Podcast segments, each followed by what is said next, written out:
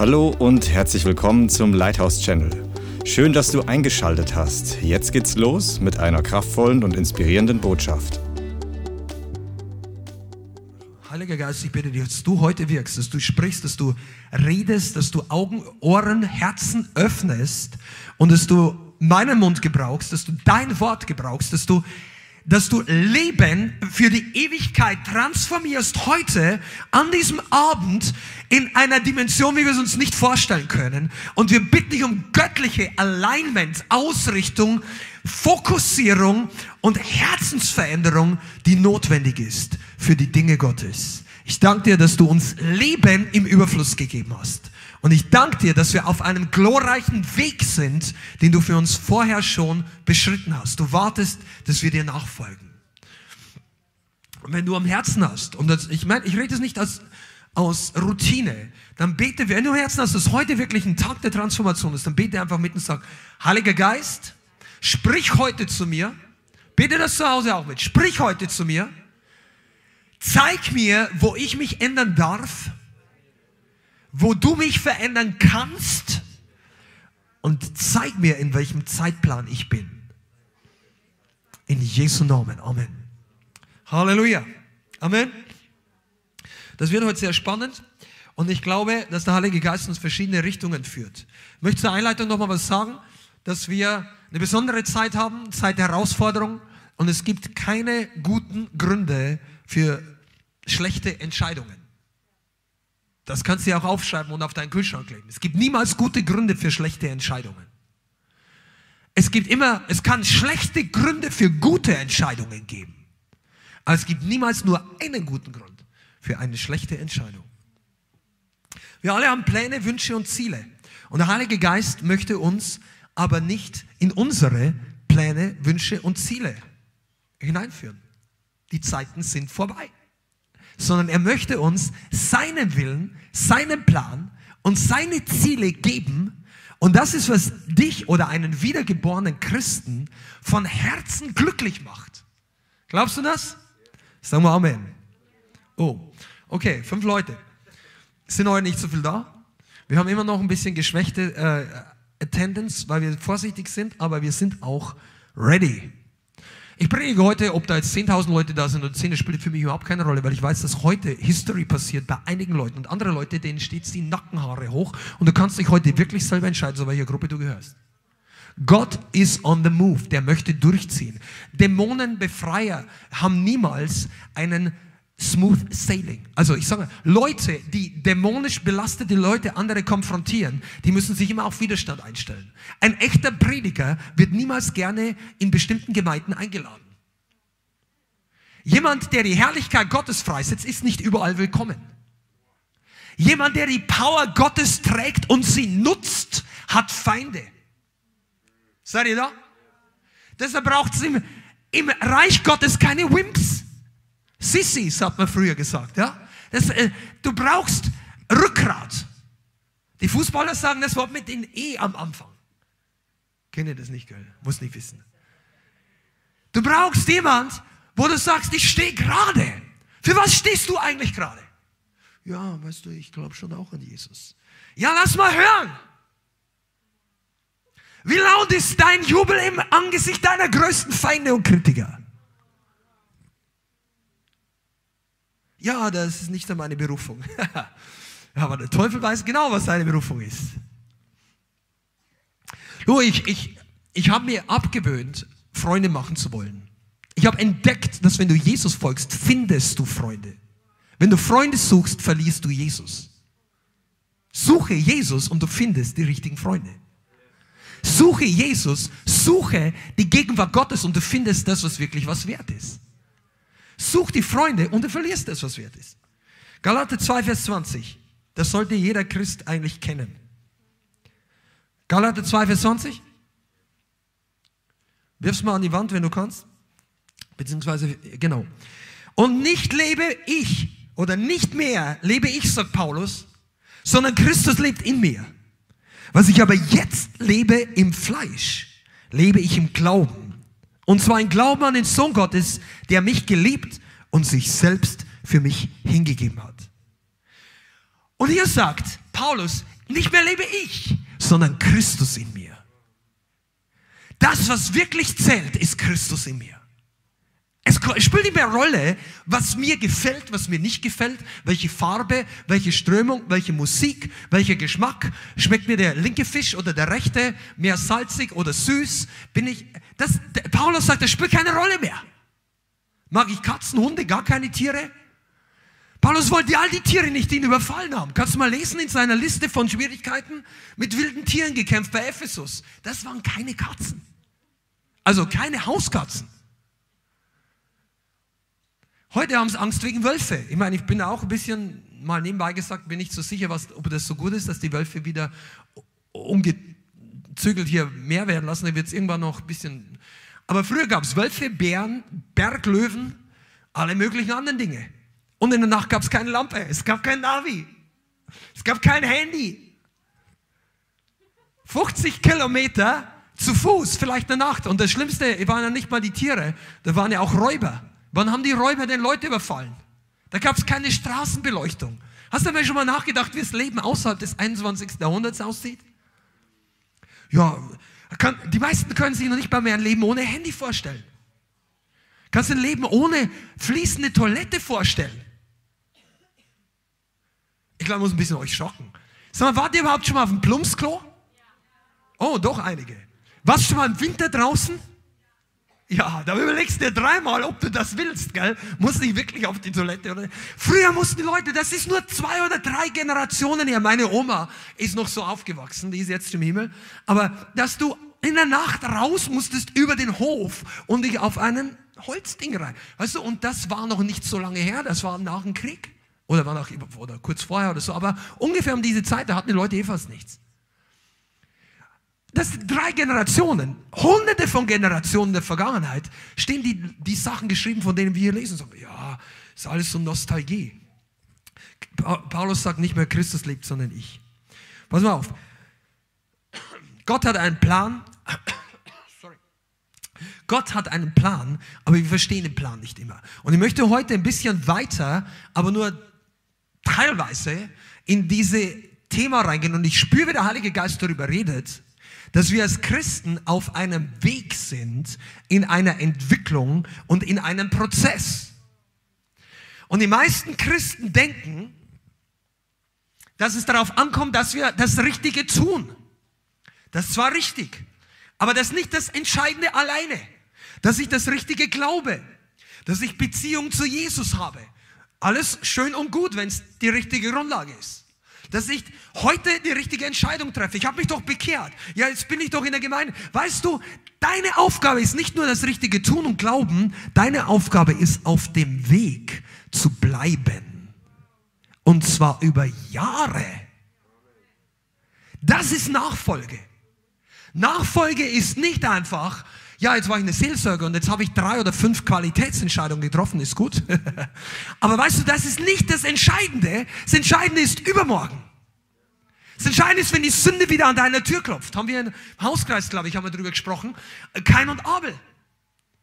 Und dann sagt Gott zu Kain, Kain, der wirklich ein Sünder war, der keinen Glauben hatte, sagt die Bibel, und Abel schon. Und Gott redet mit Kain mehr als mit, mit Leuten in der Bibel, die, die vollkommen an Gott geglaubt haben. Kein macht ein, nach de, ein Dialog nach dem anderen mit Gott. Gott sagt so, hey kein. Sagt, was ist mit, ja, bin ich der Hüter meines Bruders? Und Gott sagt zu Kain, schau mal an. Also das hat er nicht gesagt, aber er hat gesagt, Kain, warum erhebt sich dein Gesicht nicht? Wenn du doch im Herzen, ich übersetze es jetzt mal frei, du kannst es selber nachlesen. 1. Mose 4. Wenn es doch in Ordnung ist, dein Herz, dann kannst du mich doch ansehen. Aber wenn nicht, lauert Sünde vor der Tür.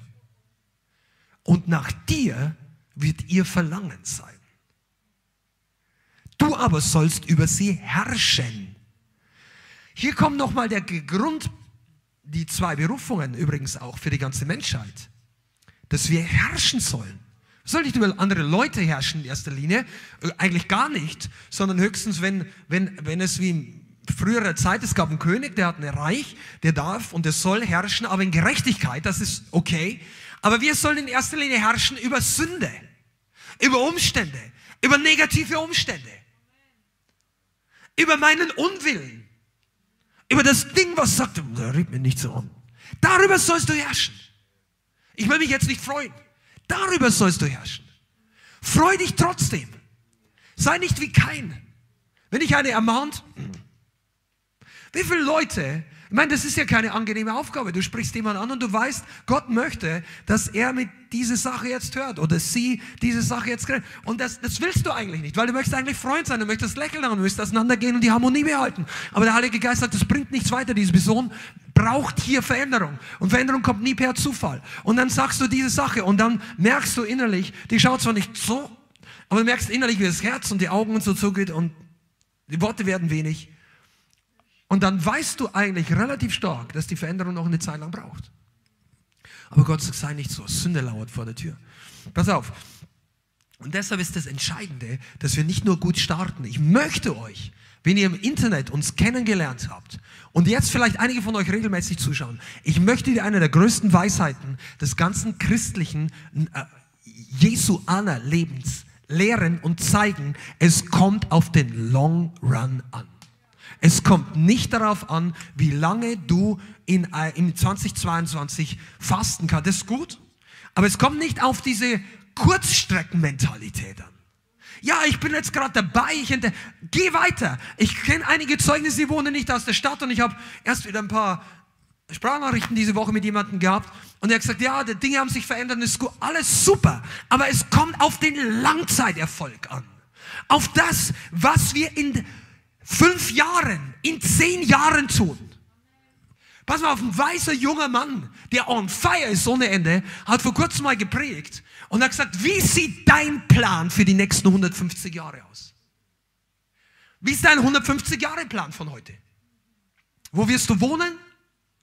Was machst du da? Nicht nur, wo bin ich da? Ja, ich möchte den Himmel.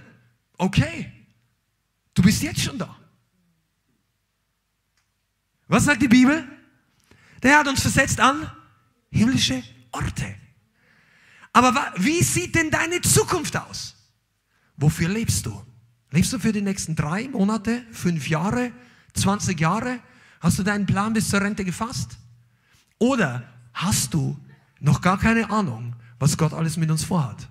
Amen? Ist es so? Dann ist die Predigt heute für dich. Das ist das Thema. Deshalb sagt Jesus, folge mir nach. Jesus sagt nicht einfach, geh hierhin, tu das, tu jenes, sondern er sagt, folge mir nach. Weißt du, was das heißt? Bleib bei mir. Weil Jesus war in Bewegung. Dieses Folge mir nach, das ist heutzutage beinahe zu einem Begriff geworden, so wie wir Taufe. Ja?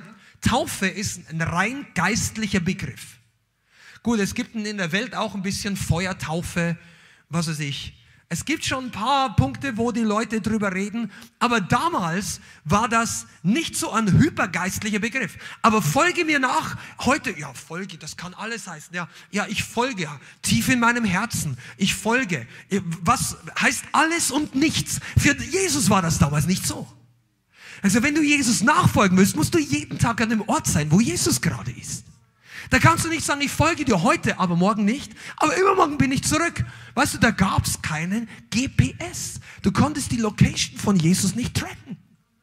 Sag ich, komm nach. Viel Glück. Vielleicht irgendein ungeistlicher Junge sagt, du, ich habe es auch probiert. Du kannst von Glück sehen, wenn wir uns in fünf Monaten wiedersehen. Wir wissen nicht, wo wir sind. Ja, kannst du mir Bescheid geben? Ich weiß doch nicht, wo du bist. Ja, schick jemand hierher. Bis der von Galiläa hier nach Bethlehem kommt, sind wir in Judäa. Oder auf dem Berg Kamel. Oder drüben in Tyros und Sidon. Die Jünger hatten keine Ahnung. Weißt du warum? Das ist, das ist kein Fehler Gottes. Und einige von euch, weil ihr gewohnt seid, dass du dein Navi A bis Z zeigt dir die, die Auswege, die Umwege, die Hindernisse, die, die, die, die, alles ist geplant. Und wenn es nicht geplant ist, wirst du nervös. Deshalb werden viele Christen in manchen Gemeinden nervös. Die können nicht planen, was als nächster kommt. Wow. Jetzt war ich dreimal da und der Gottesdienst läuft schon wieder anders. und jemand sitzt auf meinem Stuhl. Ja, die, die, solche Leute sind hier seltener, also mit diesem Denken. Pass auf, es geht heute um den Weg. Ist eigentlich klar, dass die Bibel mehr von dem Weg redet, als wir, als Christen oft? Gut, die meisten von euch kennen dieses fantastische, also einer der Grundfundamentalaussagen Jesus, ich bin der Weg, die Wahrheit und das Leben. Niemand kommt zum Vater außer durch mich. Wo steht das? Johannes 14, Vers 6. Genau, ich bin der Weg, die Wahrheit und das Leben. Amen. Ich bin, ich bin auf dem Weg. Aber die Bibel, es gibt eine andere Stelle. Schlag mal Apostelgeschichte 24 auf. Die Gläubigen damals nannten sich nicht Christen. Apostelgeschichte 24. Das haben die Heiden gesagt. Ja, das sind die, die kleinen Christussäder. Vielleicht war es sogar ein Sportwort. Muss aber nicht sein. Christen. Aber die Gläubigen haben sich anders genannt. Apostelgeschichte 24. Das war schon ein paar Jahrzehnte nach Pfingsten. Und da war Paulus vor dem Statthalter Felix und vor dem König Agrippa und musste sich verantworten. Eigentlich ging es um Leben und Tod. Und er hat ihm, oder er hat eine Verteidigungsrede für seinen Glaubensüberzeugung gehalten. Apostelgeschichte 24, Vers 14. Und er sagt hier, Paulus, dies bekenne ich dir zum König, dass ich nach dem Weg, den sie eine Sekte nennen, so dem Gott meiner Väter diene, indem ich allen glaube, was in dem Gesetz und in den Propheten geschrieben steht. Und in Apostelgeschichte 24, Vers 22 steht, Felix aber, der von dem Weg genauere Kenntnis hatte, vertagte die Sache und sagte und so weiter und so weiter. Der Weg war eine Beschreibung für die christliche Gemeinde. Das sind die Leute auf dem Weg. Der Weg die haben nicht gesagt, der von dem Evangelium genauere Kenntnis hatte. Heutzutage würde man sagen, der von der Wiedergeburt, der von Evangelikalen, von den Freigemeinden, der von dem Gospel, der hatte von dem Weg genauere Kenntnis. Hast du mal darüber nachgedacht, dass die ersten Christen sich gesagt haben, wir sind alle auf dem Weg? Einige von denen wussten, wo der Weg hingeht. Kannst du ein Beispiel sagen? Komm aus Trainingsschule. Petrus. Was waren die letzten Worte, die Petrus, die Jesus auf der Erde zu Petrus gesagt hat?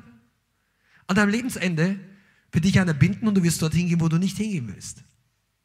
Dies aber, das ist, äh, ich glaube, in Johannes Kapitel 21 oder 22, ganz am Ende vom Johannesevangelium. Da sagt Jesus, dies aber sagte er, um anzudeuten, mit welchem Tod er Gott verherrlichen sollte. Das heißt, einige von den Aposteln, Petrus zum Beispiel, wussten, dass am Ende des Weges der Tod für Jesus auf sie wartete. Und Jakobus und Johannes übrigens auch. Weil die hatten so einen Moment der Kühnheit, vollkommen im Fleisch, wo sie sagen, Herr, sag, dass im Himmel eines Tages, wenn du auf deinem Thron sitzt, wir zu deiner Rechten und zu deiner Linken sitzen sollen. Und Jesus ist gnädig und sehr geduldig und sagt, ihr habt keine Ahnung, was ihr bittet. Könnt ihr den Kelch trinken, den ich trinke? Und sie, wir können es. Und dann sagt er, den Kelch, den ich trinke, sollt ihr trinken. Aber das Vergeben der Plätze neben mir, das liegt beim Vater im Himmel. Das haben die nicht verstanden. Aber ich bin mir sicher, sie haben sich daran erinnert, als Jesus gestorben und auferstanden ist. Wow, Jesus hat gesagt, den Kelch, den ich trinke, sollt ihr auch trinken.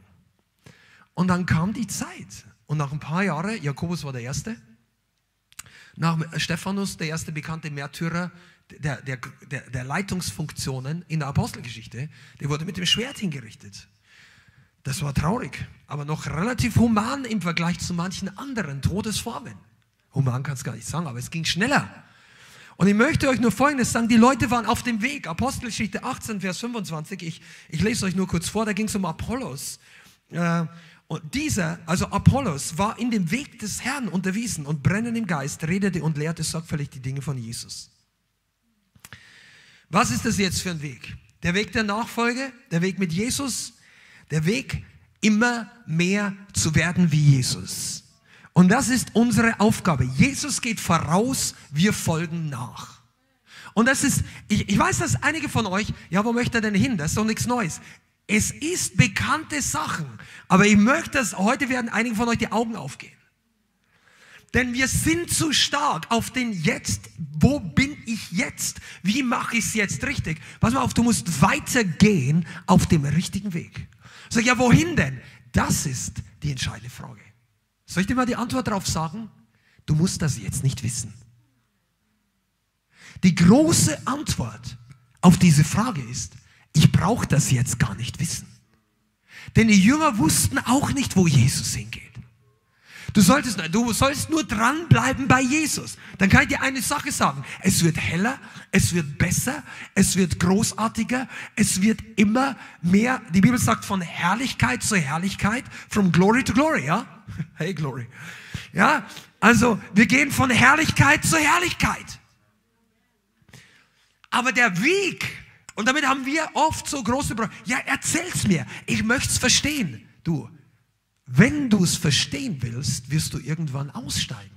Weil es werden Weggabelungen, Entscheidungen in deinem Leben kommen, die wirst du nicht verstehen. Du spürst aber das Drängen des Heiligen Geistes, dich in eine Richtung zu entscheiden. Die wirst vielleicht weder du noch deine besten Freunde verstehen. Leute, die nicht geistlich gesinnt sind. Und das sind die großen Entscheidungen der Nachfolge.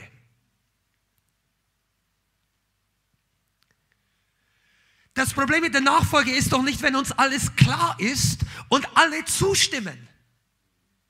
Das Problem mit der Nachfolge ist doch, wenn entweder die anderen Leute denken, du bist ein Idiot und du weißt aber im Herzen, dass Gott das möchte, oder du denkst selber, ich bin ein Idiot. Aber Gott sagt, das ist der Weg. Du solltest natürlich nicht so denken. Aber wie oft hat Gott etwas gesprochen zu Leuten und es hat am Anfang da betone ich am Anfang, für den menschlichen Verstand keinen Sinn gemacht.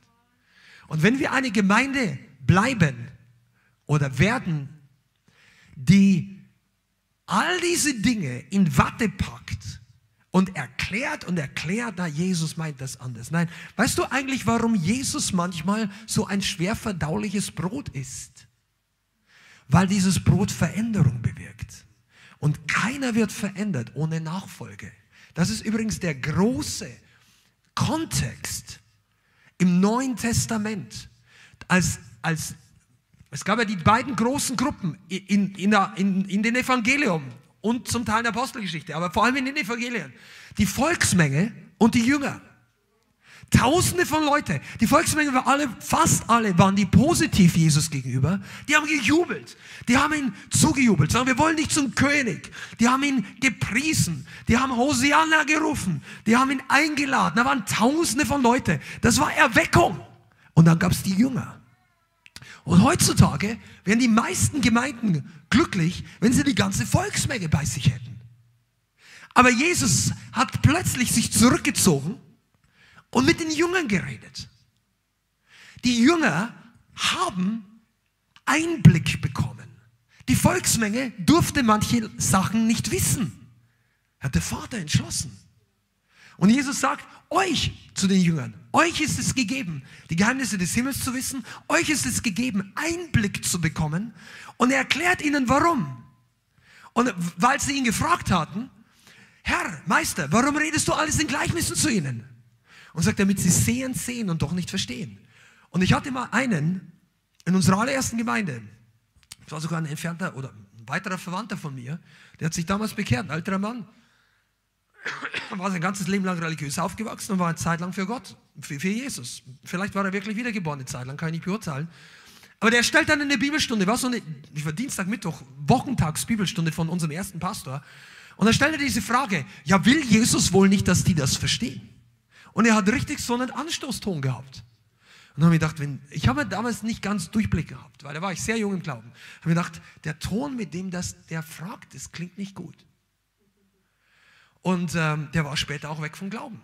Der hat seine Frau versucht, wieder vom Glauben abzuhalten und ist dann zurück in die religiösen Systeme. Und soweit ich es weiß, ist er nicht im Glauben gestorben. Nicht mit Jesus, nicht in der Nachfolge.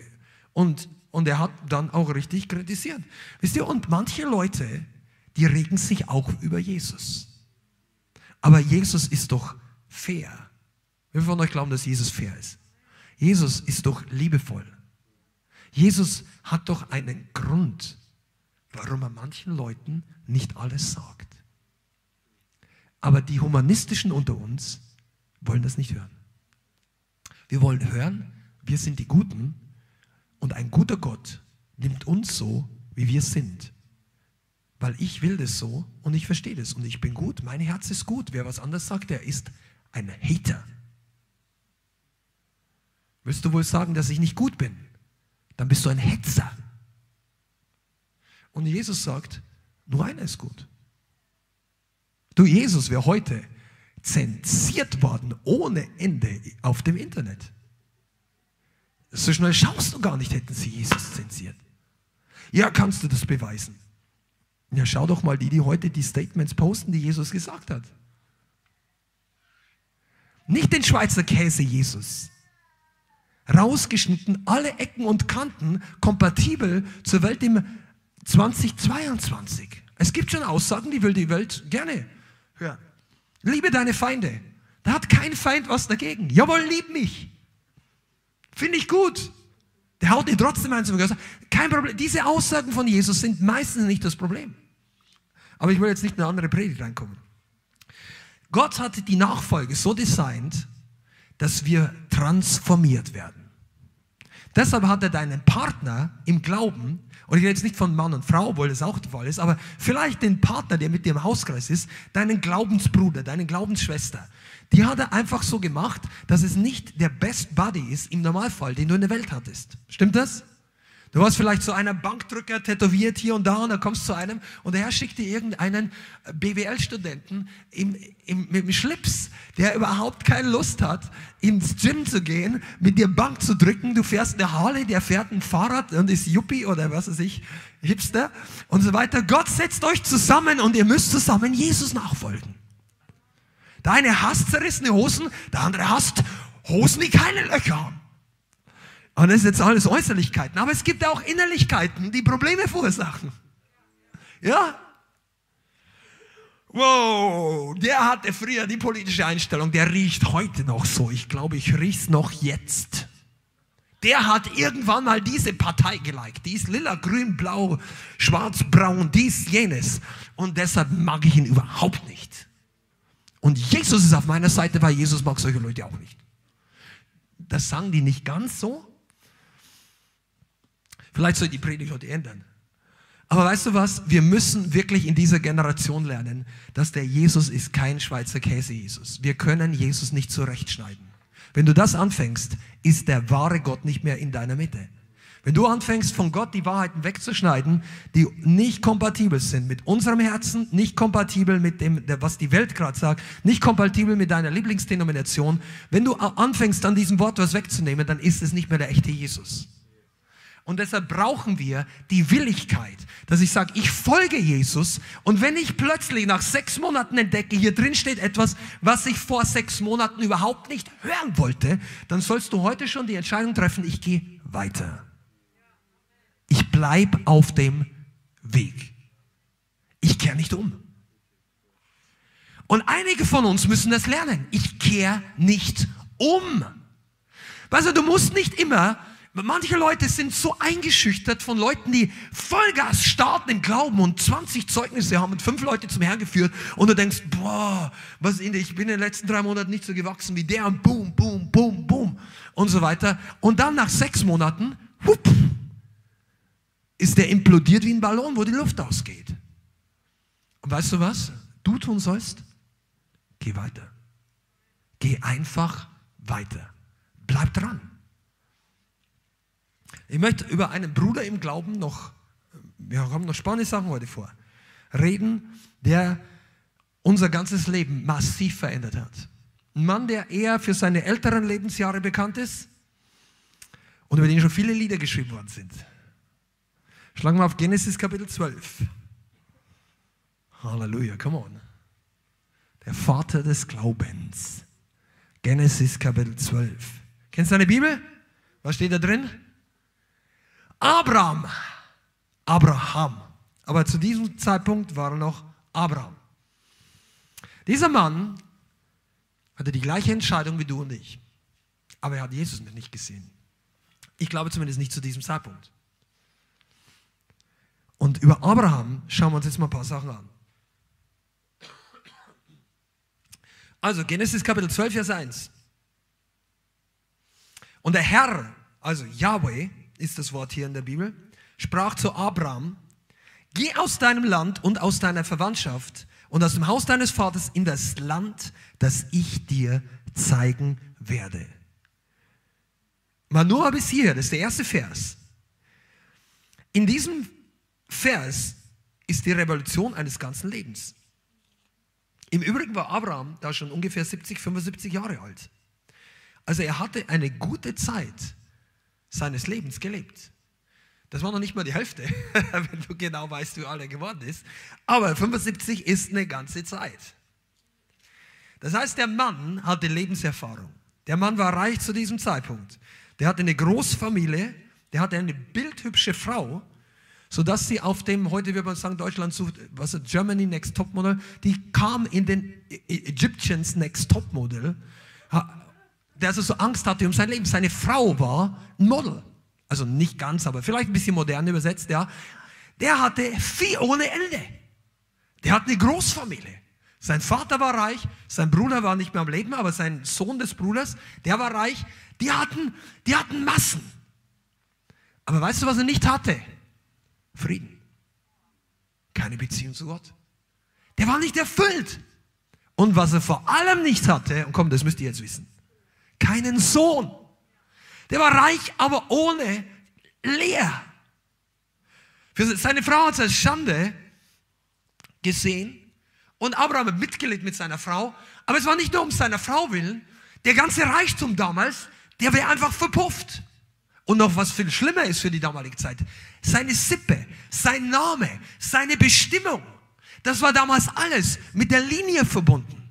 Für heute interessiert es ja keinen mehr. Nach mir die Sintflut, ja. Die haben damals gesagt, Reichtum soll übergeben werden. Und es soll, sein Herz war eigentlich nur, gib mir einen Sohn oder ein paar Enkelkinder. Ja, ich kann mir vorstellen, das Schönste, was er sich vorstellen könnte, vielleicht fünf Kinder. Ach, ich wäre schon glücklich, wenn ich nur drei hätte. Das war seine Lebensvision. Und dann kam Gott in sein Leben eines Tages. Seid ihr noch da? Seid, sag mal Amen, wenn du noch am Leben bist. Und dann sagt Gott, den er ja nicht kannte, sagt zu ihm, mit dieser, ich weiß nicht, ob es eine tiefe Stimme war, aber in Filmen klingt sie immer so. Geh, und er sagt nicht, er sagt ihm jetzt erstmal eine To-Do-Liste. Wie wir von uns erklären den Leuten immer, komm zu Jesus, alles wird gut. Er sagt, geh erstmal weg. Geh aus dem Land, aus deiner Verwandtschaft und aus dem Haus deines Vaters. Das war alles, was er hatte. Seine ganze Identität, sein Zuhause. Wenn du 75 Jahre alt bist, ziehst du nicht mehr so gerne um. Die meisten Leute. Zumindest nicht, wenn der Ort, wo du gelebt hast, einigermaßen gut für dich war. Und er war seine Familie, er hatte ja keine Kinder, aber er hatte einen Vater, der war noch am Leben. Und er hatte, und er hatte Großfamilie. Das waren damals Karawanen. Da waren hunderte von Zelte, zehntausende von Vieh, Kamele, Pferde, Esel, Schafe, Rinder. Der, der, der Mann war reich. Der, das, der hatte der Großunternehmer. Vielleicht denkst du an stinkende Schafe, das interessiert dich nicht. Aber der, heutzutage ich sagen, der hat ein paar Sportwagen in seiner Garage. Der hat Leute, das der, der hatte Stil. Und Gott sagt, du musst, du musst rausgehen aus allem. Und dann kommt die Verheißung. Sag mal die Verheißung. Und ich will dich zu einer großen Nation machen. Und ich will dich segnen. Und ich will deinen Namen groß machen. Und du sollst ein Segen sein. Und ich will segnen, die dich segnen. Und wer dir flucht, den werde ich verfluchen. Komm on, das ist eine der kräftigsten Sachen in der ganzen Bibel. Und in dir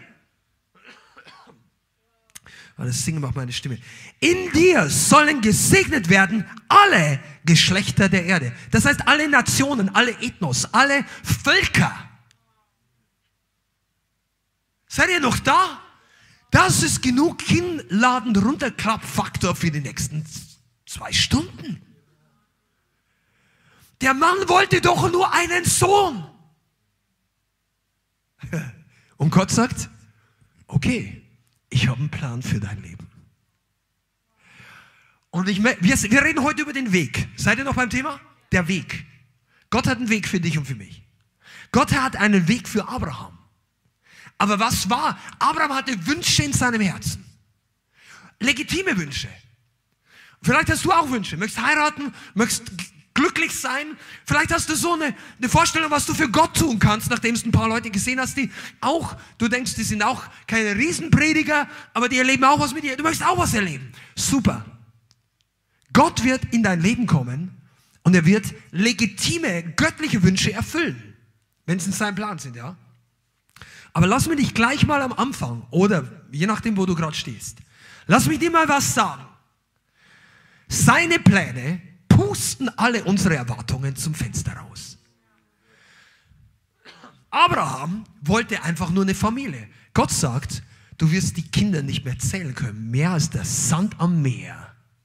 Aber das ist noch nicht mal das Wichtigste.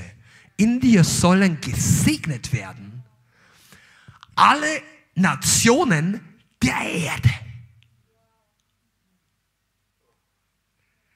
Kannst du dir vorstellen, was Gott zu Abraham geredet hat? Ah, der steht da. Ich weiß nicht, was mit mir passiert ist. Aber dann war ja immer noch der erste Vers. Kapitel 12, Vers 1. Da hieß es, gehe aus deinem Land und aus deiner Verwandtschaft und aus dem Haus deines Vaters. Ah, ich hätte ja schon gern, dass Gott mich gebraucht. Ich würde ja, ich nehme die Hälfte. Jesus kann nicht zu Hause wohnen, ich nehme die Hälfte. Ich brauche nicht alle Nationen. Ich will nur fünf Söhne. Kann nicht zu Hause bleiben? Gott sagt, ich habe einen Plan. Ich habe einen Weg. Ich habe ein Ziel. Und du verstehst es jetzt nicht. Also das sagt Gott an der Stelle nicht, aber Abraham hat es nicht verstanden. Und, und wenn du jetzt die Bibel sehr weit nach vorne blätterst, was findest du da? Die gleiche Situation. Matthäus am Zollhaus, Petrus, ein Fischer. Da kommt ein Wanderprediger, der keine Ahnung vom Fischen hat und sagt plötzlich, ich soll ta am Tag fischen, wo die Augen mit die, die, die Fischen mit diesen Augen sehen, dass die Netze da sind. Die ganze Nacht nichts gefangen. Aber weil der so predigt und irgendwas ist an dem Mann, irgendwas ist an dem Mann. Auf dein Wort probiere ich es nochmal. Und Paulus, äh, Petrus war immer so einer, der sein Herz zuerst geredet hat und wahrscheinlich danach kurz, warum, warum muss ich das jetzt machen? Ruderns raus. Johannes, hey Petrus, Bro, weißt du wirklich, was wir machen? Sagt, ja, jetzt habe ich schon gesagt, wir machen es jetzt. Jesus hat es gesagt. Und danach, das war der letzte Fischfang, der vorletzte in seinem Leben, aber der letzte für lange Zeit. Da war sein Leben war ruiniert. Halleluja. Dann kam die Nachfolge. Weißt du, Petrus wollte vielleicht irgendwann mal ein Großunternehmer werden. Mit einem besonders göttlichen Stil. Hat sich vielleicht gedacht, ich werde Yahweh in Galiläa einfach dienen. Ich möchte einfach, vielleicht, der hat bestimmt Furcht Gottes gehabt. Ich bin überzeugt, dass Petrus als junger Mann schon irgendwie einen Traum oder eine Furcht Gott, er hat einfach Gott, Yahweh, sein Name ist Yahweh, gefürchtet. Er war wahrscheinlich in der Synagoge. Und er hat sich gedacht, irgendwas wird mir beim Leben schon noch werden. Da kommt dann Jesus und er cancelt seine ganzen Lebenspläne in zwei Minuten. Und dann gibt er ihm einen Auftrag und Petrus sagt, keine Ahnung, was rauskommt. Und wir im 21. Jahrhundert. Manche wollen Gemeinde bauen, indem du den, den Leuten A bis C, D, wenn du denen nicht dreimal erklärst, warum wir im Gottesdienst dies oder jenes tun, warum sie in drei Monaten das tun sollten oder jenes, dann sind die alle weg. Weißt du, so, du kannst die Leute so nicht führen und du und ich, wir werden so nicht transformiert. Der entscheidende Faktor ist, dass ich mich auf den Weg einlasse dass ich mitgehe. Weil hast du schon mal überlegt, wann fallen die Leute denn vom Glauben ab? Die gehen nach Hause. Die kommen nicht mehr. Die allerwenigsten kommen in die Gemeinde, nehmen zehn Hells Angels mit und sagen, heute, falle ich vom Glauben ab und wenn mir irgendeiner was sagt, dann haue ich alle einen in die Fresse. Das machen die Leute nicht. Die kommen einfach nur nicht mehr. Die sagen, ich will nicht mehr. Ich habe andere Meinung. Inzwischen wird es ja modern, Bücher zu schreiben.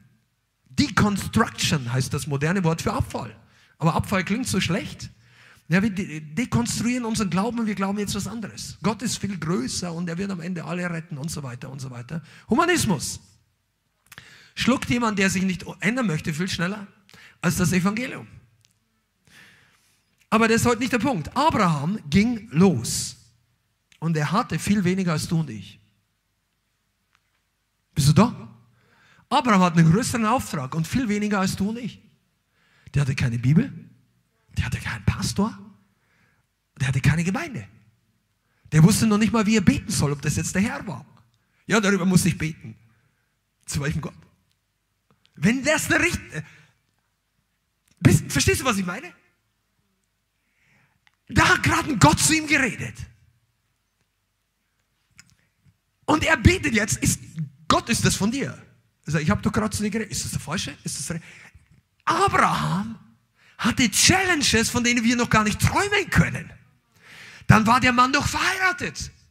Wie von euch sind verheiratet? Viele wollen verheiratet sein? Der Rest will Single bleiben, oder? Es war jetzt ein Scherz. Es gibt Leute, die melden sich nie. Äh, zusätzlich. Aber pass mal auf. Wenn du verheiratet bist oder verheiratet wärst, es gibt Sachen, du kannst fast mit hundertprozentiger Sicherheit sagen, dass als Abraham nach Hause kam, seine Frau die eine oder andere Frage gestellt hat. Und das war ja nicht mal unverständlich. Sag mal, er, erklär's mir nochmal. Du hast einen Gott gehört. Wie heißt der? Ja, das weiß ich noch nicht. Vielleicht wusste es, vielleicht wusste es, aber wie betet man den Gott an? Hat der irgendeinen Tempel hier? Nein, er hat keinen Tempel. Was hat der Gott nochmal gesagt? Dass er mich zu einer großen Nation machen möchte. Und dann sagt seine Frau, ah ja. 38 Jahre probieren es wir zwei schon. Oder was auch immer. Keine Ahnung, wie lange der verheiratet war. Aber die waren schon eine Zeit lang am Werk, um das, die Sache zu ändern. Und die waren frustriert. Das ist immer ein schlechter Punkt zu starten. Aber es ist ein guter Punkt für Gott zu starten. Come on, okay. Ich, muss mir, ich, ich könnte jetzt an dem Punkt campen bis übermorgen, aber das, das gibt so viele gute Sachen. Der hat so viel größere Pläne, als du jetzt glauben kannst. Einige von euch, sitzt hier, weil ihr wartet, dass das Wasser drei Zentimeter steigt. Aber da hinten kommt eine Flutwelle und dein Kanu ist zu klein. Gott sagt, das Ding, du brauchst was Größeres. Du brauchst ein größeres Herz. Ich spreche jetzt bildhaft, ja. Die Fähigkeit deines Herzens muss mitwachsen mit den Plänen Gottes. Wisst ihr eigentlich, dass Petrus es niemals handeln hätte können, nur fünf Leute zu leiten als Fischer? Der hätte die alle weggepustet. Oder irgendwelche Sachen gemacht und die wären aber alle so wie, so wie er. Am Ende wären alle mit fünf Schwertern gegen die Römer losgezogen. Ja? Solange Petrus nicht vorbereitet war, war nicht der richtige Leiter. Aber bei Petrus ist sich jeder sicher, wie fleischlich er war. Kannst du ja sehen. Aber bei den anderen Jüngern, von denen du nie was Schlechtes redest, da sind sich all die Leute, die nicht in den Gemeinden auffallen, gar nicht so sicher, ob, wo die denn fleischlich gewesen sein sollten. Aber die waren viel schlimmer als Petrus, Johannes und Jakobus. Weißt du warum? Die wurden nachher nicht als Leiter eingesetzt. Die wollten nur immer nichts falsch machen, nicht auffallen, nicht, auf, nichts sagen, nichts sagen. Ja, Sorum oder Sorum, Hauptsache am Ende, ich habe doch Kunst. Du, das ist nicht der Plan des Segens. Gott wusste, was er tun wollte. Und jetzt hör mal zu, dieser Weg, während Gott den ganzen Plan kennt, kennen wir nur Schritt für Schritt. Und Abraham ist nur ein Beispiel. Wir könnten jetzt noch weitergehen. Abraham kam zunächst mal ins Land. Abraham hatte keine Ahnung, was aus seinem Leben hervorkommen soll. Er wird heute der Vater des Glaubens genannt. Wisst ihr, dass Leute im Himmel waren durch eine ja, Entrückung oder eine Nahtoderfahrung? Mehrere Leute, die den Himmel schon echt gesehen haben, sagen, Abraham erwartet Leute im Paradies. Kannst du dir vorstellen, dass der Mann, der damals keine Ahnung hatte, der ist jetzt ein Vater von Millionen von Christen und Gläubigen und nicht der Vater im Sinne von wie Jesus Gott der Vater, sondern der Vater des Glaubens. Und wir denken oft, wenn ich das alles nicht verstehe, ich möchte dich in diesen Ding mit hineinnehmen. Gott weiß, was er tun möchte, aber wir kennen oftmals nur den nächsten Schritt. Und das ist auch unser Problem, dass wir alles wissen wollen, aber den ersten Schritt nicht gehen. Ich habe es vorhin schon gesagt, ich springe jetzt ein nach vorne. Unser Herz, der Zustand unseres Herzens muss mitwachsen mit der fortschreitenden Entwicklung oder Berufung. Dein Herz muss stabil werden, glaubensstark für die Herausforderungen, die in Zukunft kommen. Der Glaube ist entscheidend. Aber die, der Glaube wächst nicht ohne Herausforderung. Und die Herausforderung hast du und ich dir meistens nicht ausgesucht. Das, was nicht gut läuft, ist oftmals Teil des großen Schulungsplanes Gottes, damit wir in den Herausforderungen erstens geistlich stark werden und glaubensstark und zweitens unser Fleisch stirbt und wir ablegen und verwandelt, transformiert werden. Und Herausforderungen kommen nur in gutem Kontext. Also nur Herausforderungen, die dir wirklich nützen, kommen in einer göttlichen Community. Du kannst auch ganz alleine versuchen zu laufen, aber es ist viel, viel schwieriger. Und die meisten Leute werden nicht so wachsen. Weil du zwar manche Sachen als Unterstützung dir aneignen kannst, aber du, du suchst dir, wir tendieren nicht dazu, uns die Herausforderungen so zu nehmen, dass wir so transformiert werden, wie der Plan Gottes ist. Und hier kommt der große Knackpunkt, warum manche Christen schnell wachsen und manche langsam. Je nachdem, wie wir auf diesen einzelnen Phasen unseres Weges, unseres Prozesses mit dem Herrn wachsen und die richtigen Entscheidungen treffen, bringt uns Gott auf die nächste Stufe. Ich sage das jetzt nochmal. Du bist auf einem Weg. Weg bedeutet Schritt für Schritt. Und jeder Schritt bedeutet eine Entscheidung. In unserem ganzen Leben, fast jede Woche oder jede Woche, fast, wir treffen immer Entscheidungen für den Geist, also für die, das, was der Geist Gottes möchte, oder für das Fleisch, gegen den Geist. Oder für im Plan Gottes. Entweder wir gehen mit ihm Schritt oder wir bremsen es her. Gute und schlechte Entscheidungen. Und manchmal gibt es so Phasen, wo Gott einfach uns, die Bibel sagt, ins Tal der Entscheidung, wo Gott uns führt, damit wir letztendlich, er möchte uns an eine Weggabelung bringen, wo wir, wo wir uns entscheiden müssen. Und manche Christen, die sie nicht gern verändern wollen, weil sie, weil sie fürchten, dass sie gewisse Dinge ändern müssten oder ablegen, oder peinlich ist, oder stolz, oder einfach, das will ich nicht mit niemandem drüber reden, die möchten nicht in Entscheidungssituationen kommen. Und deshalb gehen sie Entscheidungen aus dem Weg oder Herausforderungen, die sie unter Entscheidungszwang setzen. Seid ihr da? Oder sie suchen sich Gemeinden, wo sie einfach untertauchen können in der Masse und über ein halbes Jahr keiner sie herausfordert oder Gott nicht oder ja, ich gehe mal dahin, ich check noch erst in den ersten 18 Monate alle Hauskreise, welche mir zusagt. Du musst die nicht 18 Monate lang durchchecken, bete doch mal. Und ich habe das letzte Woche gesagt und ich werde das immer wieder sagen. Das Christentum ist kein Buffet. Wie beim Chinesen. Leider können wir da jetzt nicht mehr hin, weil die ganze Corona-Geschichte ja mit den, nur noch mit allem möglichen. Aber früher, wir haben das geliebt. Äh, da gibt es in unserem Ort so einen Chinesen, wo der All-You-Can-Eat-Buffet und da haben die alles auch. Man muss ja sich nicht vollfressen, ich sage, bist du platzt, aber es gibt so viele coole, geniale Gerichte und du kannst das nehmen und das und hier nochmal ein bisschen zur Nachspeise. Und ah, ich liebe ja chinesisches Essen. Aber weißt du, das Christentum ist nicht so. Du kannst dir zwar nehmen von Jesus, was du möchtest, aber Gott hat immer noch etwas, er gibt den Auftrag. Und in unser individualisierte Gesellschaft passt uns das eigentlich gar nicht, dass uns jemand sagt, was wir tun sollen. Ja, Jesus folge schon, aber sonst mm -mm. steht da nicht drin. Alles sind Brüder. Und überhaupt diese Gemeindenstrukturen. Und wir gehen nur noch in Hauskreise und da hat jeder ein Wort. Ein jeder habe etwas und keiner soll mir sagen, dass irgendwas nicht stimmt. Das sagen die dann am Ende nicht mehr, weil es klingt so ungeistlich, aber die Denkweise ist sehr häufig so.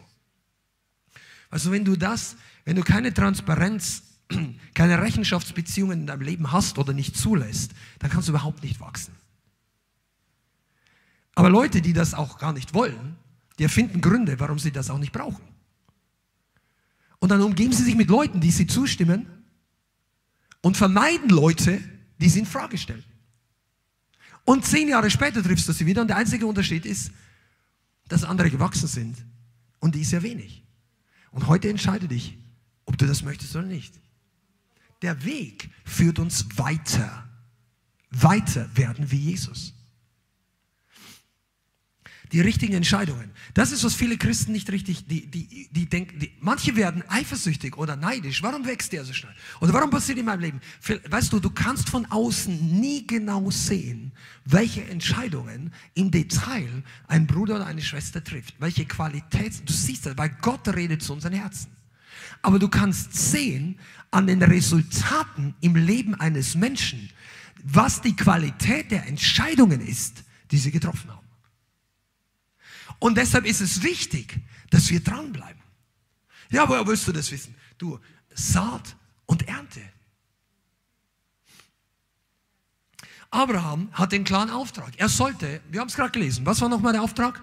Geh aus deiner Verwandtschaft, oder? Trenn dich von deiner Verwandtschaft. Jetzt heißt aber, Vers 4, Vers 4 startet gut. Und Abraham ging hin, wie der Herr zu ihm geredet hatte. Halleluja. Und Lot ging mit ihm. Und schon nach einem halben Vers war, das, war er in Kompromissen. Also es war ja schon ein großer Schritt, dass er seine ganze Familie zusammenpackt und dass er sich aufmacht. Das waren hunderte von Leuten, oder ja, ich glaube es waren 70, 80, aber tausende von Tiere. Es waren richtig viele Leute. Und es war damals alles zu Fuß. Also war eine Karawane. Und dann gehen die los und dann sagt sein Neffe, der war kein Junge mehr, war Abraham ja 75, kannst du gleich danach lesen. Aber vielleicht war er 40, keine Ahnung, wie alt er war.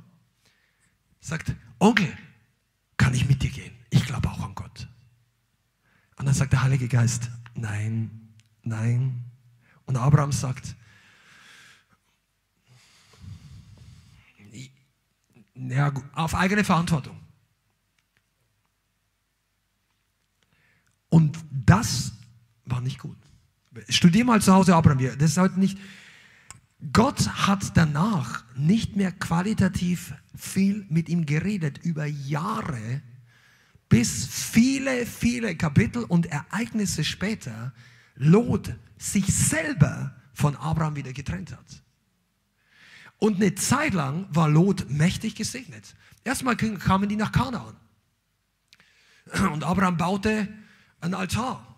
Und dann haben sie, dann haben sie erstmal das Land entdeckt und dann alles von dort nach hierhin und so weiter. Und dann kam eine Hungersnot. Und dann war schon, also Abraham ist ja eine, eine, eine erstaunliche Persönlichkeit. Und dann ging er nach Ägypten.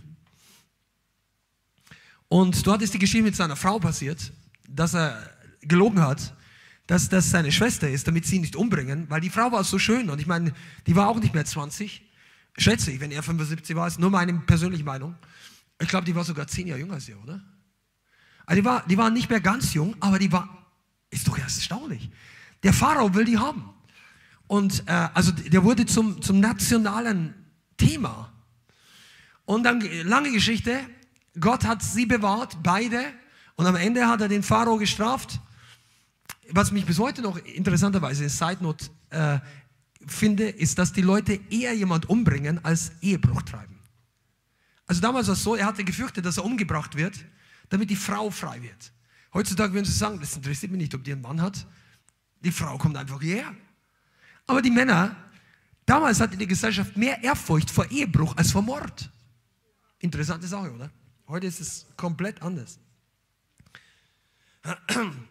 Und ähm, ja, dann kam es zurück und dann hat Gott ihn gesegnet und gesegnet und dann wurden beide Lager, Lot und Abraham, so riesig, dass sie angefangen haben, sich zu streiten, weil das ganze Land sind. Da waren Zehntausende von Schafe, Dutzende von Hirten und die Hirten haben gesagt, das ist meine Wasserquelle, geh weg, wir waren zuerst hier und so weiter. Und dann, also es klappt nicht, du, wir müssen uns trennen.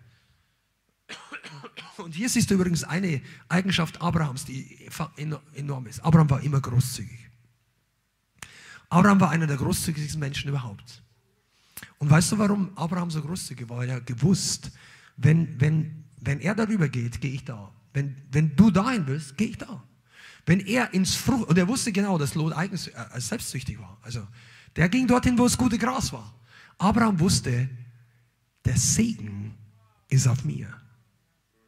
Und einige von euch, ihr wundert euch, warum wir so Gemeinde bauen. Ja, da bleiben doch nicht alle Leute. Oder, natürlich, wenn du hier wärst, dann würdest du anders reden. Aber, weißt du, ich hab, ich, wir haben die Gemeinde gegründet. Die Gemeinde ist gewachsen, wir waren nicht perfekt. Wir würden jetzt einige Dinge anders machen. Aber die Gemeinde ist gewachsen aus dem Segen Gottes. Wenn die Hälfte der Leute oder drei Viertel der Leute morgen sagen, boah, ich finde das alles Blödsinn, wir hauen alle ab, du bist ja, weißt du was, ich selber, ich werde Jesus folgen. Wir werden auch nicht, der Segen ruht nicht auf diesen Stühlen. Wenn ich im Willen Gottes bin, bleibt der Segen auf meinem Leben. Da kann ganze, der ganze Laden verrückt spielen. Du kannst jemanden, der im Gehorsam ist, nicht aus dem Segen rauskicken.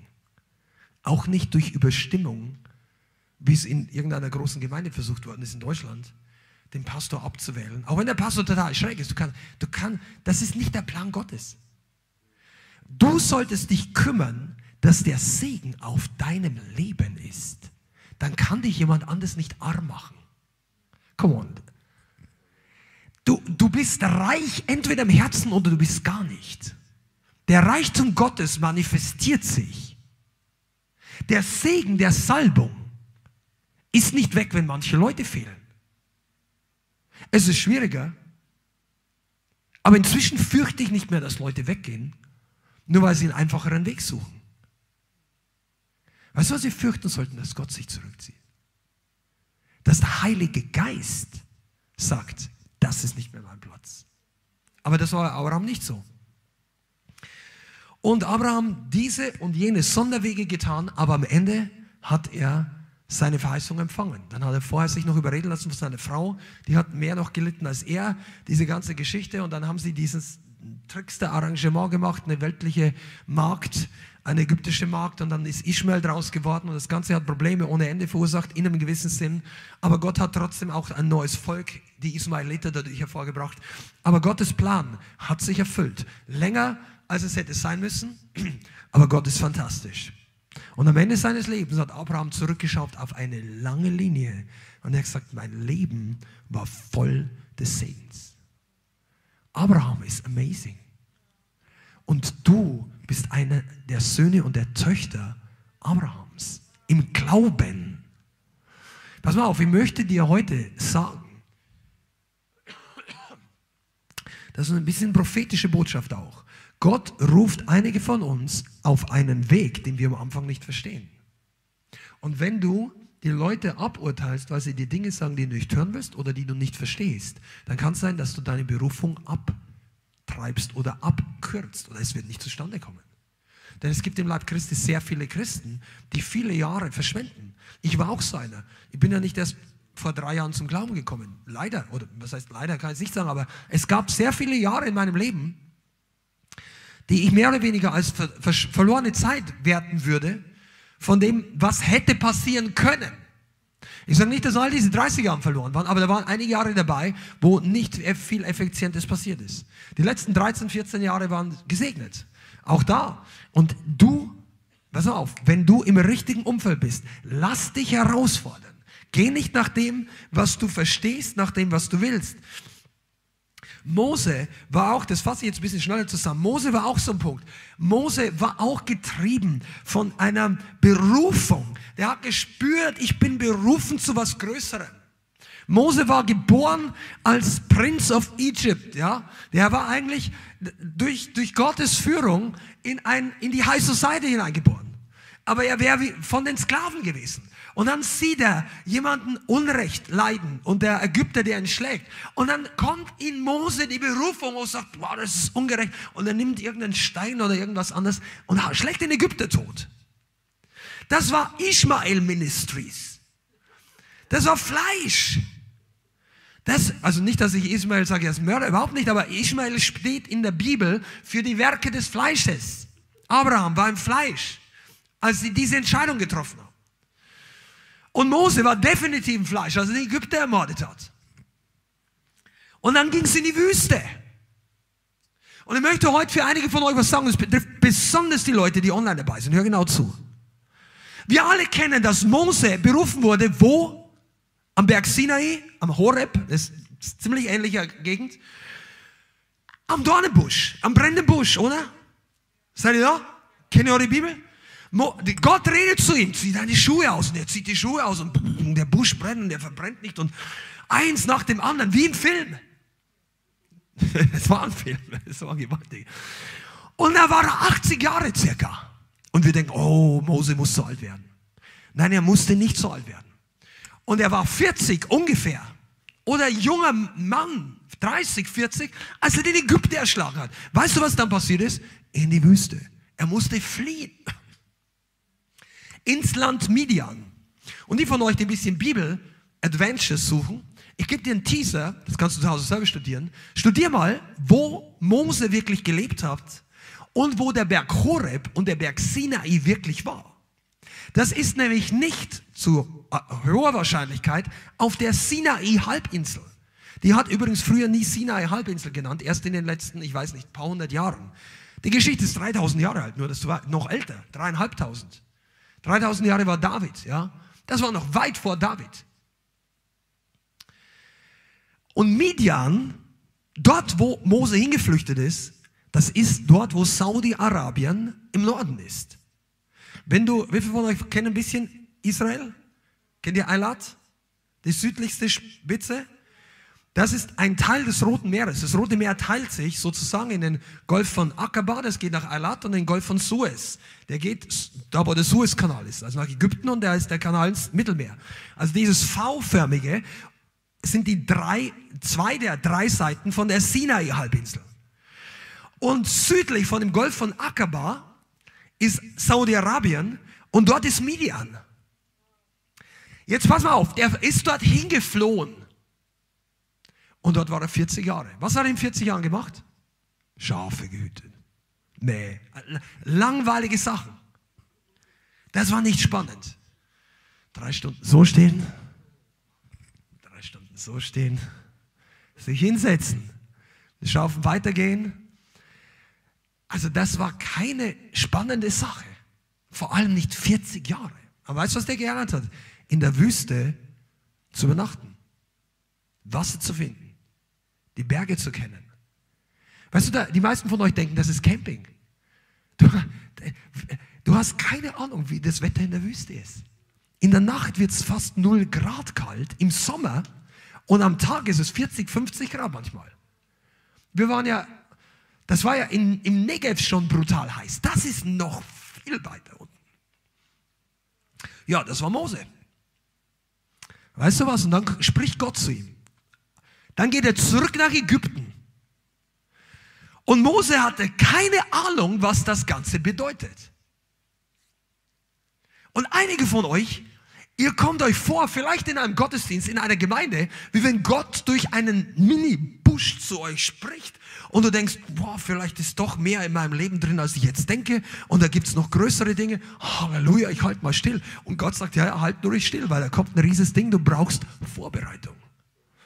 Und dann gehst du los mit ein paar Kumpels und Brüdern und Schwestern und bist beim Einsatz und lest deine Bibel und treibst ein paar Dämonen aus und äh, in der Nacht hast ein paar Visitationen der ungünstigen, übernatürlichen Art und du kickst die Dinge raus aus deinem Schlafzimmer und du denkst, Halleluja.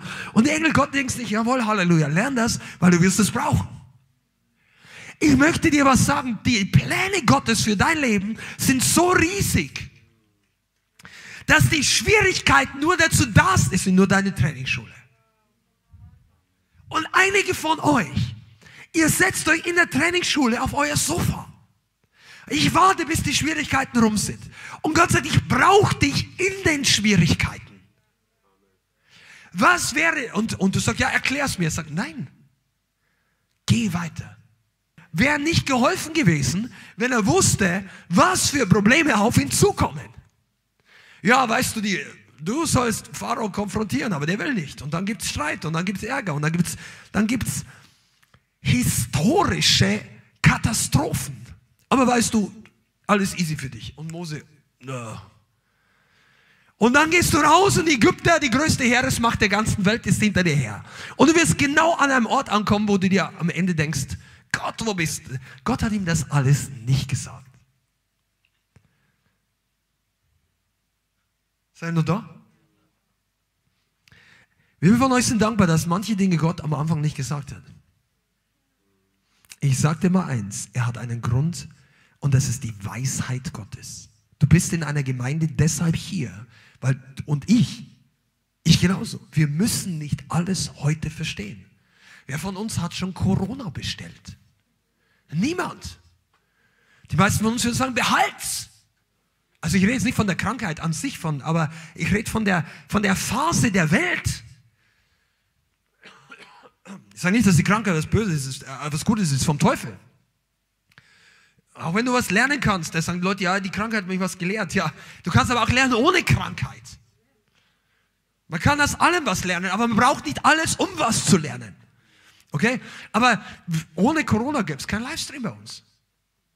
Anne, wir werden uns nie begegnen ohne Corona. Oder andere. Alle Leute, die jetzt im Internet zuschauen. Also vielleicht nicht in dieser Art. Weißt du was? Vielleicht würdest du nie umziehen oder nie hierher ziehen, wenn dich irgendwas nicht zwingen würde, was du nicht bestellt hast.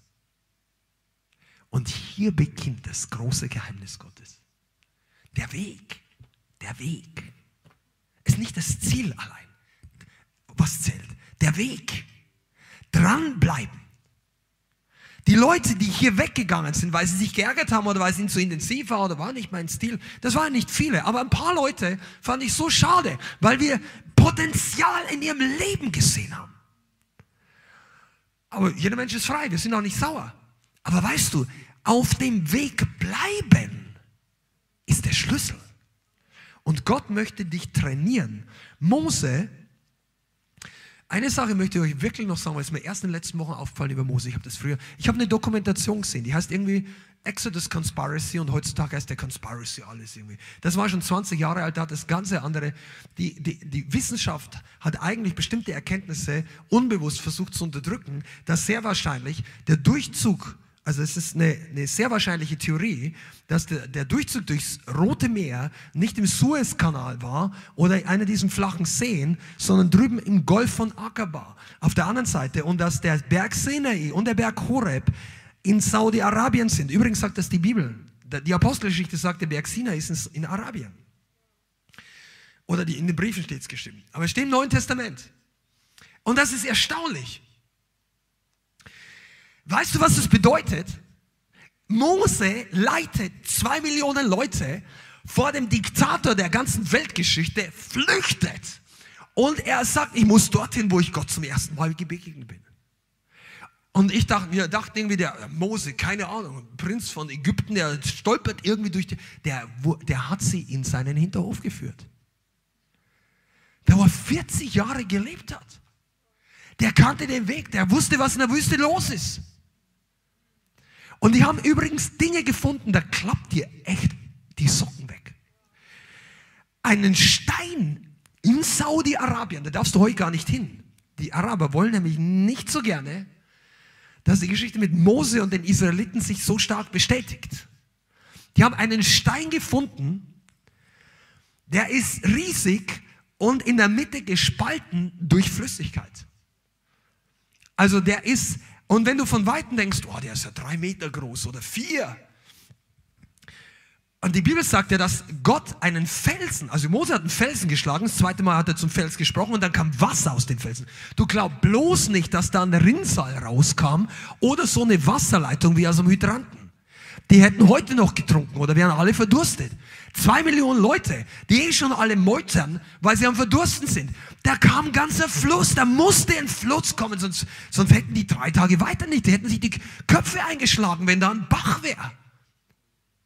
Und da gibt es einen Felsen, der ist 20 Meter hoch und gespalten von oben nach unten auf einen halben Meter breit durch die ganze Länge durch, mit, mit Flüssigkeit, also glatt geschliffen und das ganze Ding runter und das einen riesen Pool gebildet hat. Das ist vollkommen unnatürlich, weil dort regnet es eigentlich zwei Zentimeter im Jahr. Also da regnet es alle zehn Jahre mal ein bisschen größeres Ding. Das wird nicht, das ist vollkommen unmöglich von unserer natürlichen, die haben da noch viel mehr Sachen, ich, ich werde heute nicht mehr fertig, du musst die Dokumentation mal anschauen. Aber pass mal auf, Mose hat die genau dorthin geführt. Und ich möchte heute die letzte Kurve dieser Predigt zu einigen von euch was sagen, die ihr jetzt denkt, ihr habt zu viele Jahre verschwendet. Und es betrifft auch einige von euch. Du warst zu lange am falschen Ort. Du hast einen Fehler gemacht oder eine Sünde und es hat dich ins Aus katapultiert. Ich sage, wenn du das nicht gemacht hast, wenn du neugläubig bist oder relativ neu on fire, dann denk nicht, du brauchst den Umweg Mose. Mach ihn nicht. Aber einige von euch, die ihr vielleicht jahrelang in Gemeinden gelebt habt, die euch nicht das Feuer und die Kraft und die Autorität gelehrt haben und vor allem die Reinheit und die Nachfolge und Kompromisslosigkeit und denkst, wow, wenn ich das vor 20 Jahren gewusst hätte, hätte ich mir einige Sünden und einige Umwege erspart. Gott kann selbst den Dreck zu etwas verarbeiten, was nachher seinem Reich nutzt. Ich kann dir das beste, das größte Zeugnis von erzählen, aber Mose ist noch besser. Also Mose hat plötzlich gesehen, das macht Sinn. Der hat die dorthin. Und wenn du die ganze Geschichte liest, wo die da waren in Midian und hierüber und darüber, die sind nicht nur in der Sinai-Halbinsel rumgelaufen. Und danach kamen die nach ins verheißene Land. Mose hatte diese Bestimmung, aber er musste gereinigt werden von seinem fleischlichen Willen. Abraham hatte diesen Hunger nach Gott, aber er musste gereinigt werden von seinem eigenen Willen. Warum brauchen wir den Weg? Weil auf dem Weg warten Dinge auf uns, die uns reinigen von unserem Eigenwillen. Von dem, was uns hindert, dass wir das große Bild erleben. Wünschen tun sich's alle. Aber es gibt Dinge in deinem und in meinem Leben, die möchte Gott formen, die möchte Gott kompatibel zu seinem Plan machen. Und es gibt Dinge in den nächsten drei Monaten, wo du Entscheidungen treffen musst. Es gibt Dinge in den nächsten drei Jahren. Und Gott möchte einfach nur, dass du dran bleibst, im richtigen Kontext, im richtigen Umfeld. Er möchte, dass du wächst. Und das Resultat dieses Weges ist, dass am Ende Herrlichkeit hervorkommt. Und jetzt möchte ich abschließend noch ein bisschen was sagen, was der Heilige Geist eigentlich auch für mich heute gesagt hat. Das, die meisten Leute machen Kompromisse auf diesem Weg, weil sie Angst haben. Angst vor bestimmten Dingen. Angst davor, Dinge zu verlieren. Wir reden von der Nachfolge, ja? Von dem Ruf. Es, du weißt nicht, wie viele Leute so einen Ruf wie Abraham empfangen haben. Aber nur einer steht in der Bibel. Du weißt auch nicht, wie viele Leute Jesus gerufen hat. Komm und folge mir nach. Aber nur ein paar Dutzend oder ein Dutzend ist klar als, als Apostel genannt und noch ein paar weitere mit Namen. Aber es gab ganz viele, die ihm nicht gefolgt sind. Warum? Angst. Angst zu versagen. Angst überfordert zu werden. Angst was zu verlieren. Angst was zu verpassen. Angst schlecht dazustehen. Angst, dass meine Wünsche, meine Bedürfnisse, meine Identität, mein Stil nicht zur Geltung kommt. Und Gott sagt einfach, diese Angst musst du killen. Um die Berufung, die Bestimmung zu erfüllen, muss entweder die Angst weichen oder du weichst vom Weg ab. oder du weichst. Und ich glaube, und eigentlich möchte ich damit schließen, aber dieses Thema ist so zentral. Was ist denn das vorherrschende Thema in unseren Tagen? Die Leute haben Angst. Die Gesellschaft ist manipulierbar durch Angst. Die Leute machen Karriere, indem sie Angst verbreiten. Leute, ich mache mich nicht lustig über was, aber es ist Fakt, dass dir Vertrauen in Politik und in Medien noch nie so niedrig war in den letzten, ich weiß nicht wie viele Jahrzehnten, als jetzt. Weil Angst natürlich bei den Leuten keine Zufriedenheit und keine Erfüllung hervorruft, sondern weil Angst immer in der Welt zu 99,99 Prozent ,99 einfach ein Manipulationstool ist. Jetzt der Leib Christi muss frei werden von Angst, damit wir auf den Weg gehen und bleiben. Wir können uns nicht leisten, eingeschüchtert zu sein von Angst. Auch nicht, dass du Angst hast, dass jemand anders dich so und so behandelt. Oder dass dich so und so nicht behandelt. Oder dass du das verlierst oder das nicht bekommst. Oder dass du das nicht schaffen kannst. Christen, die von Angst eingehüllt sind, die fürchten Herausforderungen. Und es sind Menschen, die nicht richtig wachsen. Kinder fürchten sich normalerweise nicht so schnell. Stimmt's, Fanny? Also, Fanny ist bei uns eine Mutter, die junge, also sie beide haben junge Tochter und bald zwei, also zwei Kinder. Aber Kinder, die gesund aufwachsen, die sind normalerweise nicht ständig verängstigt. Die fühlen sich einfach wohl, laufen da, laufen da, lange das. Die musst du eigentlich sagen, nein, nicht hier, Steckdose, nein, nein, nein. Aber andere Sachen, alles okay. Und dann, wow, die haben, die, die Welt sagt, Kinder haben Schutzengel. Ja, Kinder haben definitiv Engel, die auf sie aufpassen. Aber wir müssen auch auf sie aufpassen als Menschen. Aber Kinder sind nicht angstgequält. Wenn sie ein gesundes Umfeld haben. Soll ich dir mal was sagen? Christen, wenn sie gesund aufwachsen, sind auch nicht angstgequält.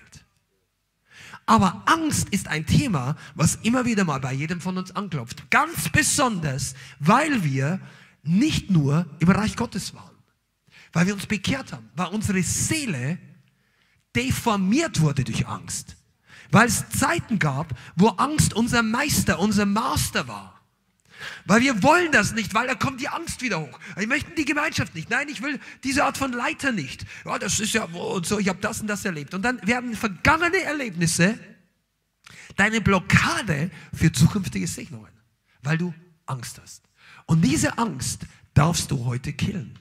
Ich möchte das heute, ich weiß, dass es nichts Neues für euch ist, aber ich glaube, du solltest es sehen in Bezug auf deine Berufung, in Bezug auf deinen Weg. Wofür hast du Angst?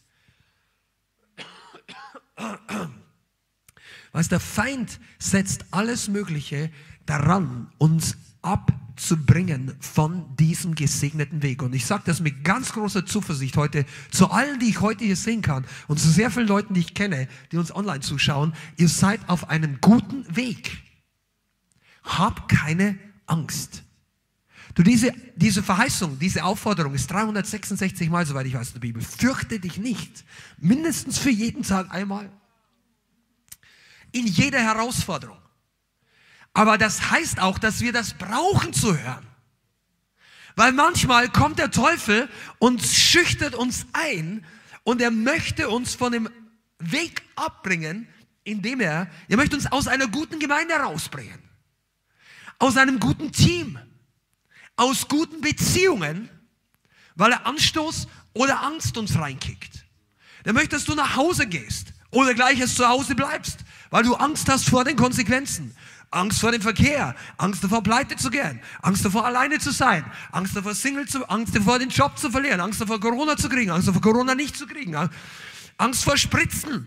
Äh, du kannst von alles Angst haben. Aber weißt du was? Jesus sagt, fürchtet euch nicht, ich habe die Welt überwunden.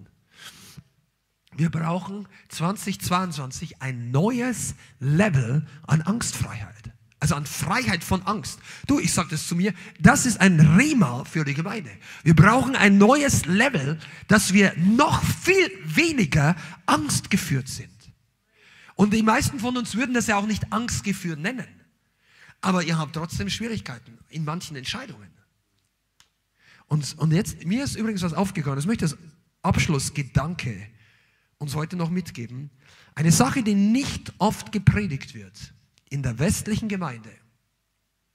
Und wir werden öfter darüber predigen, ist Leidensbereitschaft. Die Fähigkeit und die Willigkeit für Jesus und das Evangelium zu leiden. Das ist nicht ein Top-Topic unter den letzten zehn Jahren im Normalfall so. Du findest das häufig unter Büchern wie Richard Wurmbrand oder Open Doors oder in den verfolgten Gemeinden, weil das für die täglich Brot ist. Aber in der westlichen Gemeinde, der größte Sieg ist, wenn wir nicht mehr leiden müssen. Das ist nicht der größte Sieg, das ist der geringste Sieg. Der größte Sieg ist, wenn du keine Probleme mehr mit Leiden hast und Jesus verherrlicht sich mittendrin. Und wir reden nicht davon, dass du leidest über Krankheit, leidest, weil du pleite bist, leidest, weil du mit Geld nicht umgehen kannst, leidest, weil du alle Beziehungen kaputt machst. Das ist nicht das Leiden Jesu. Das Leiden Jesu ist, dass wir für die Wahrheit, für das Evangelium Nachteile, vielleicht sogar Verfolgung erleiden. Und die Herrlichkeit Gottes wird immer größer. Amen. Und soll ich mal was sagen? Christen, die trainiert sind in Leidensbereitschaft, haben viel weniger Probleme Angst zu überwinden. Seid ihr da? Leute haben Angst, weil sie fürchten, dass etwas Negatives auf sie zukommt.